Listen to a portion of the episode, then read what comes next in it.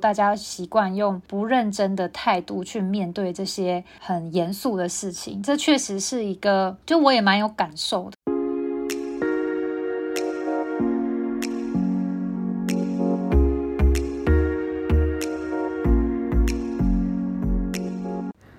欢迎来到沙塔学院院长聊心事，我是 Cecily。我是 Amy，Amy，我们呢上次啊有提到了那个 Me Too 呢，我只有提到了就是在占星上面我的观察，我事实上还有另外一个角度啊，在思考这件事情，就是呢，我看到的其实是我们上次有提到，就是风向土象的一个呢转变嘛，对。那所以呢，其实我觉得这个土象跟风象时代的这个转变的过程呢，也让我呢去看到了整个，就是我认为这整个 Me Too 的问题呢，其实它还有的是我们的社会背景。嗯，对，因为呢，你知道整个 Me Too 的事件呢，它事实上在国际间呢，是从在一七年、一八年就已经开始。哦，对啊，之前好像记得是韩国还是哪边。就一直在讲这些事，在欧美，在欧美的国家，他们先开始的。我不晓得你知不知道，就是呢，有一些媒体的高层爆出了，就是有性骚的事件。哦，对，然后除了媒体高层，然后还有一些富商，嗯，所以他牵连，甚至英国王子都被设那个啊。哦，对对对对对。嗯，然后后来呢，在韩国其实也是一样，演艺圈也爆出了同样这些事情。你看，这中间隔了这么久的时间，其实才来到台湾。嗯，所以其实我觉得呢，这个部分呢，除了对应就是这个星象的状况之外呢，我认为我们有必要来聊一聊呢，整个台湾的社会的文化。嗯嗯，对。因为我自己看到呢，其实在这边呢，从社会的文化的角度来看的时候，我自己有两个方向的观察。嗯，就是呢，我觉得这个问题其实它，当然我们现在的焦点是聚焦在性骚嗯，它是一个最主要的主题。可是呢，其实我觉得呢，这整件事情啊，它背后呢是有，就是我要讲的两个角度呢，去造成了整个社会的一种呢风气。然后这个风气呢，其实它延伸出来的问题，其实并不只是只有性骚只是现在爆出来是性骚嗯。然后呢，我觉得这个风气呢，其实就在于呢，很重要的，我们的社会呢，其实有两个非常大的势力把持着整个，或者是影响着台湾的民众。那这个两大的势力呢，其实就是我们的政治圈，还有我们的就是媒体圈。对，当然媒体圈其实也包含了就是媒体演艺这个圈子，嗯，然后呢，这两大圈子呢，其实它几乎跟我们台湾的人民的民众呢，其实生活是息息相关的，嗯，然后我们跟他们呢，其实就是有很强烈的受到了他们的影响，然后呢。在这个圈子里头呢，其实是一个呢特别具有呢，就是算是意见领袖，然后具有呢各种的资源去呢把持着整个像演艺圈呢，其实他把持着其实就是呢我们的声音，就是我们的民意，然后呢我们的。就是大家呢，其实呢，就是整个的文化是呢跟着这个演艺媒体圈在走的。然后我们的政治圈呢，其实呢是在把持着我们的社会的资源、经济。各种的脉动，嗯，可是呢，这两个圈子呢，其实它长期以来呢，一直都有呢很严重的包装的问题，嗯，因为呢，这些指标性的人物，当他们站出来呢，作为呢我们大家去看到的这些，不管是偶像啦，或者是站在台前上面的，他们具有这样子的影响力的人物呢，其实大家都心知肚明，他们的人设是包装的，嗯。他们都是表面上有一个行为，然后呢，背地里又有另外一种行为。嗯，你认同吗？应该说，就是当然不是所有人啊，但是就是我们对于在这样子的圈子里面。比如可能就会从以前小时候，我就会可能会听到一些长辈就偶尔就会讲啊，就是不是都会开玩笑说，你你如果想要那个让一个人的人生毁灭，就是叫他从政，是，或者是或者是有些长辈也会极度害怕小孩就参加成为演艺人员呐，也就是会认为那个里面就是乱搞的，就是这个是既定旧有的印象。对对对对对。然后呢，所以这个环境呢，其实它造成了一个什么样子的文化？就是说，像你刚刚讲的，可能也并不是全部的人都是这个样子。可是呢，我们大家在想这两个圈子的人的时候，我们就很习以为常的认为呢，有权利的人或者是有名的人、有影响力的人呢，他绝对都是呢表面一套，表面说一套，然后底下做一套，会有这既定既定的印象。对对对，就直接先，其实我们也自己无意间就先贴上一个有色的眼镜的，对，在看待他们，有时候对，而且呢，事实上还不是只有看待他们有色眼镜而已，而甚至是呢，我们认为这样子的社会的风气是正常的，是理所当然的。对啊，啊，突然觉得有点伤心。就是呢，我们觉得呢，如果你要跟呢，就是权力靠拢的时候。权力一定是腐败的，然后呢，这个又是影响了我们最大的，呃，我们的生活最大的一个呢圈子。所以呢，当大家想要从这里面得到资源，然后得到了就是影响力的时候呢，你势必就得要呢跟着他一起成为一个共犯的结构。所以这才是为什么娇娇呢会直接就是自毁，然后呢 也把其他的人通拖下水，因为他其实在表达就是这是一个共犯结构，而且这个共犯结构里面的 Me Too 不是只有性骚而是有各式各样的，你得要为了。跟这个权力结构呢去站在一起的时候，你就得要跟着一起腐败。嗯嗯嗯。然后你要跟着跟他们呢，就是因为你抵挡不了这个权力结构，你没办法去呢战胜它，或者是呢去挑战它、改变它，所以你只好跟他站在一起。嗯。然后，然后这样子的社会风气，因为其实呢，我我我就讲了，我我是呢一个生长在。土象时代，然后在土象时代，我就已经是个成年人，嗯，的人，然后我们才慢慢的进到了风象时代，有了一些新的思维。那但是呢，当以前我还在土象时代的时候，其实我也很受苦于这样的状况，因为你没有任何的方法来去呢改变这个社会的制度，然后所有的我们所谓的精英教育。培养出来的这些人看起来，我们应该呢是读书人，应该要有风骨的。嗯，可是呢，我却常常呢在一些我的同学或者是同事们的聚餐联谊，然后我都常听到一些哈，我听到了什么话？这些话，这些话，真是让我完全觉得匪夷所思。这这些话怎么会是？这些受过这么多高等教育的人，甚至在大学里面教书的老师，嘴巴里面可以讲得出来的话，嗯，可是他们完全没有自觉，完全不认为他们自己呢这些思维说的这些话呢有什么问题。嗯，老师你说的话是指说他们觉得去合理化一些，就是可能是在道德上面不 OK 的事情之类的吗？好，我随便举几个例子好了，就是反正我也豁出去了。也应该还好吧。就是例如说，我们的同学呢，大家私下聚在一起的时候呢，会把他们当年以前可能我们同学里面其实是有人是同志，然后呢，这个同志呢去追求的另外一个男同学，然后这个男同学呢，呃，这个同志同学其实也因为这件事情他自己觉得很羞愧，然后他呢就从我们的社团里面就消失了。那实际上这是一件令人难过的事情的。以我们现在的角度眼光来看，就是他是一个呢不敢出柜，好不容易勇敢踏出去出柜，可是呢他却被嘲笑。然后被欺负，所以他就只好呢，就是我相信他心里是有很深的阴影，所以离开了。可是那个被告白的这个同学，其实呢，在我们同学圈子里面，其实他是非常有影响力、有话语权的。然后呢，他就把这个事情到处去告诉别人，总是在我们的聚餐里面，可能我们都已经到了现在这个年纪了，他还会把这样子的事情拿出来说嘴，拿出来开玩笑，去嘲弄那个同学。哦，所以这就是。是我说我没有办法相信，就是我的同学他们就是有一个非常高尚的职业，然后呢受着很高的教育，拿到了博士学位，然后呢可是呢却完全没有呢这种呢就是人道的思维，这种平权的思维。他们完全没有，然后还在讲这样子的事情，然后或者是有人呢会大言不惭的，就是说单亲家庭出生的小孩呢，就是他将来也一定会单亲，因为单亲是会遗传的，所以呢，千万不要去跟呢单亲家庭的小孩结婚。Horrible，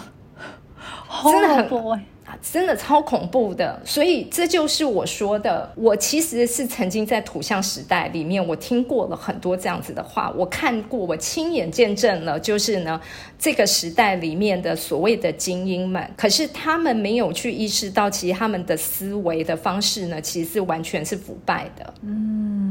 是完全呢践踏其他人的人权，然后没有呢，他们其实呢就是没有去意识到，事实上呢这个时代已经在进步了，可是他们还用过去的这个旧思维在生活着，在看待很多的问题的。嗯，因为他们现在仍然还是。简单来说，就是一个社会的算是呃既得利益者，嗯，所以当他们还是既得利益者的时候呢，他们认为呢这样子的想法、这样子的做法没有错啊，因为他们就是用这样子的做法而爬到现在这个位置啊，而有现在的这些资源呐，对，嗯嗯，所以这是我对于 Me Too 的运动，其实我产生了很多的深思的原因，因为这些声音早在。我还在二十几岁的时候，我就已经觉得我难以忍受，然后我一直试图的想要去改变这个制度，可是我毕竟人为言轻，我改变不了这个制度的。嗯嗯。然后，而且我觉得 Me Too 运动也绝对不是只有呢，在就是我刚讲的性骚这个问题上面。嗯。因为呢，它其实是反映了各式各样的，就是你要去依附权力，你要去获得权利，在权力的这个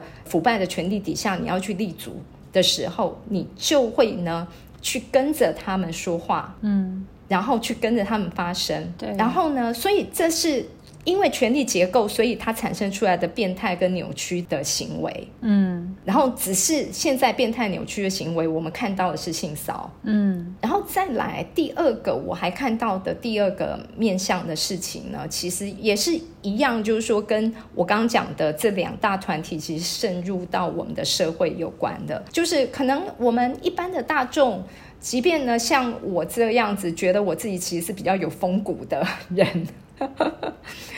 但是呢，我们仍然不免的受，就是说我们不会去依附制度、依附权力，可是我们仍然不免的呢，受到了另外一种层次的影响。这个层次的影响呢，叫做语言。嗯，对，因为其实呢，如果像我们都有在国外生活过，我们就知道呢，其实你讲着不一样的语言时候，你的思维的方式是会改变的。对对。然后我们呢，在我们台湾的社会里头啊。其实呢，当我们呢一直不断的听着政治人物的语言，听着呢那些媒体、那些演艺人员的这些语言的时候呢，在我们的社会其实产生了一个很严重的质变，就是我们的一般的人朋友之间在聊天的时候。我们很喜欢呢，就是打哈哈。我们喜欢讲笑话，我们喜欢呢在言谈里面就是做梗，做一些笑话的梗，然后呢让大家觉得很有趣、很风趣。而且通常能够做梗那个人，就很容易会在呢，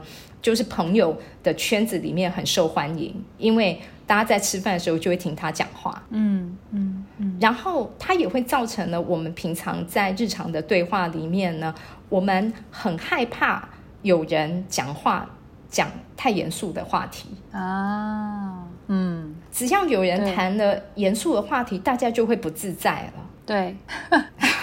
然后你就一定要赶快把那个讲严肃的话题赶快叫他闭嘴。那叫他闭嘴最好的方法就是呢，赶紧加一个笑话梗，然后把那个话题带走。嗯。所以它造成什么问题呢？它造成了这些我们如果假设前面曾经有受过性骚的这一些受害者，嗯，他如果呢，在一个呢，就是大家都能够认真的对待彼此的语言的环境里面的时候，他会有机会分享跟表达，对。然后其他的人可能也会呢有机会也把自己的那种就是比较深刻的、不堪的、不舒服的那些经验值也都分享出来，嗯，那他就会有个支持的团体，有个支持的力量在。对，可是我们的社会呢，不太允许我们呢去讲真话，嗯，就以至于呢，我们其实。在要做这样这样子的表达的时候，其实是有个很大的困难的，嗯，所以这是我看到的，我很想要就是讲出来的事情。因为事实上，说实话，我之前其实也有在一集 FAQ 有讲过，我也曾经被性侵过，但是是差点被性侵。所以呢，这种性侵、性骚的经验呢，其实我我有过。那事实上，Amy 你自己也有过，嗯嗯嗯，对啊。就是应该说这些事情，应该是说被被骚扰这些事情，其实就是老实说无所不在啦。就我就是上一集有跟就是有跟大家分享说，其实 Me Too 事件延烧出来之后，身旁其实有很多女性朋友之间，其实偶尔也会开始去分享他们曾经在上学的途中啦，或者是在他们的一些工作场合里面，就是遇到他的工作伙伴，或是在路上遇到奇怪的人，对他们做了一些不是很舒服的事情。那刚刚在跟听老师在分享，就是。说最后，尤其是最后那一 part，在聊到说，大家习惯用不认真的态度去面对这些很严肃的事情，这确实是一个，就我也蛮有感受的。因为我就记得那时候，我十几年前有一次，那时候我刚好有一群国外的欧洲的医学生到台湾来这边做访问，然后有一回我就带他们出去，就是去台北走走啊、晃晃啊，然后就刚好在一个。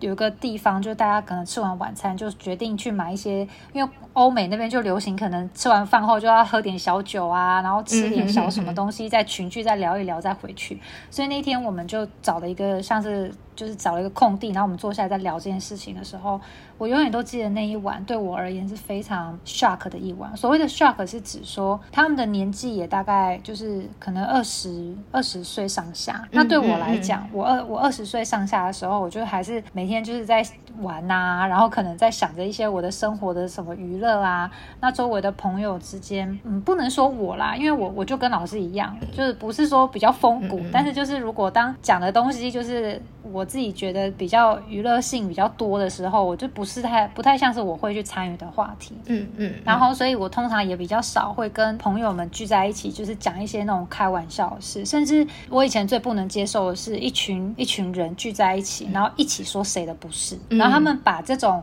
把这种一群人聚在一起去取笑什么人，或者是去说他的什么不是的这种，我是很不喜欢的。因为我觉得第一个是做那种事情很没意义，然后二来是他们觉得这件事情很好像很舒压，可是我就会疑惑说，你舒压，可是你与其把时间花在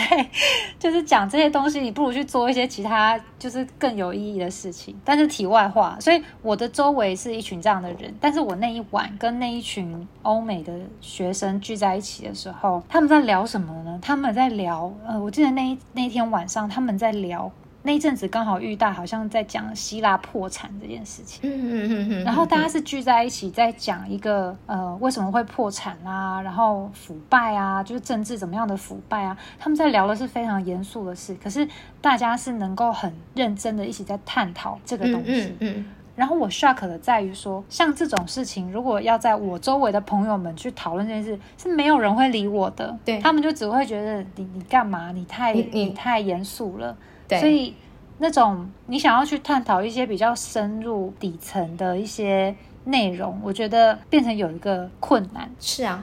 是啊，但很很大的困难。嗯，对。但另一方面，我我刚刚就有在思考说，会不会就是这会不会也跟我们的文化有关？就是说，比如说在台湾一直以来，我们可能都可能被不同的国家给统治着，所以就会变成会不会台湾的人民就是在原就是长辈那一代，他因为变成很多时候他没有办法自在的去发表他们的意见。因为可能会被迫害啊，或者是就是会被管制，所以导致他们变成嗯没办法很认真的去表达他内心真实的想法，所以就变成习惯用打哈哈的方式带过，然后久了久了就演变成孩子们就看爸妈也都是打哈哈的在过生活，那我就承袭他那样子的生活模式，然后我就在想说，是不是就是因为这样，所以土象时代的很多人就没有办法如实的讲出他内心真正的声音？嗯，我我觉得当有可能，这其实是历史的原因。嗯，对。然后呢，但是我刚讲的其实是近近因，就是说在近期整个台湾的社会呢，进入到这种呢，就是选举的文化，然后媒体各种的。造势造神的这种影响力之下，嗯，然后而变成的状况。对啊，但是老师，你会不会觉得，就是像我们这一集如果这样去讲，就是 针对他们，就是政治啊，或者是媒体去讲这东西，会不会到时候他们拿出来，然后就大做文章，想说我们是不是要赞他们，还是什么？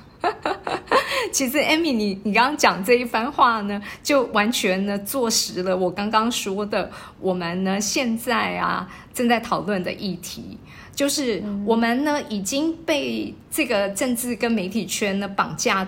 我们的思维，到了呢我们自己呢在要做任何的事情，想要去讲出真心话的时候呢，我们就会先自我先设限了。啊，我们自己先设限，就是呢，害怕我们会不会造成什么问题，我们会不会被攻击？可是其实我自己认为，我不会被攻击的原因，第一个是呢，我只是小蚂蚁，其实没有什么，没有什么太大的影响力，所以呢，他们也不用花什么力气呢，来去，就是我这种叫狗吠火车啊。我我根本没有什么太大的作用的的人，所以我们只能够影响这些非常非常少的，就是喜欢我们的小众而已。嗯，然后再来第二个呢，是我自己觉得，其实呢，这也是我们回到呢，就是说我们现在是风向时代。其实风向时代呢，我们整个新的时代是在觉醒的。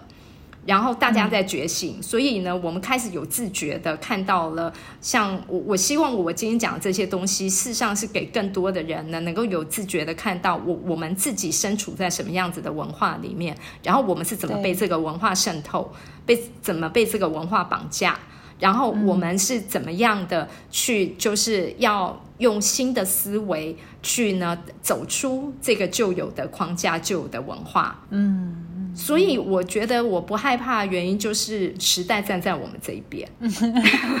对对对，确实是没错。是啊，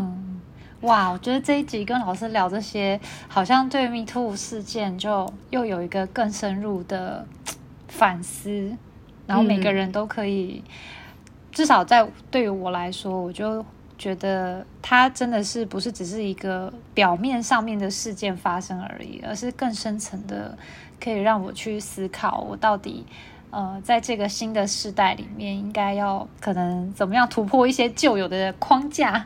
然后去更认识自己，然后把自我给好好的展现出来。嗯，好，很开心你有这样子的呃，就是 feedback 给我，那我也会觉得，我 我也觉得聊这个话题就是很有意义。对，嗯嗯嗯，好，那我们下次见哦。好，OK，谢谢老师的分享，拜拜。凝视星空，开启生命。占星就是一门教我们了解独特自己的学问。星空凝视占星学院提供多位资深占星老师的资商服务，从初级到高级的核心课程，多样主题的工作坊、沙龙，以及出版占星书籍。欢迎您到星空凝视的脸书粉砖、微信公众号、IG 关注我们。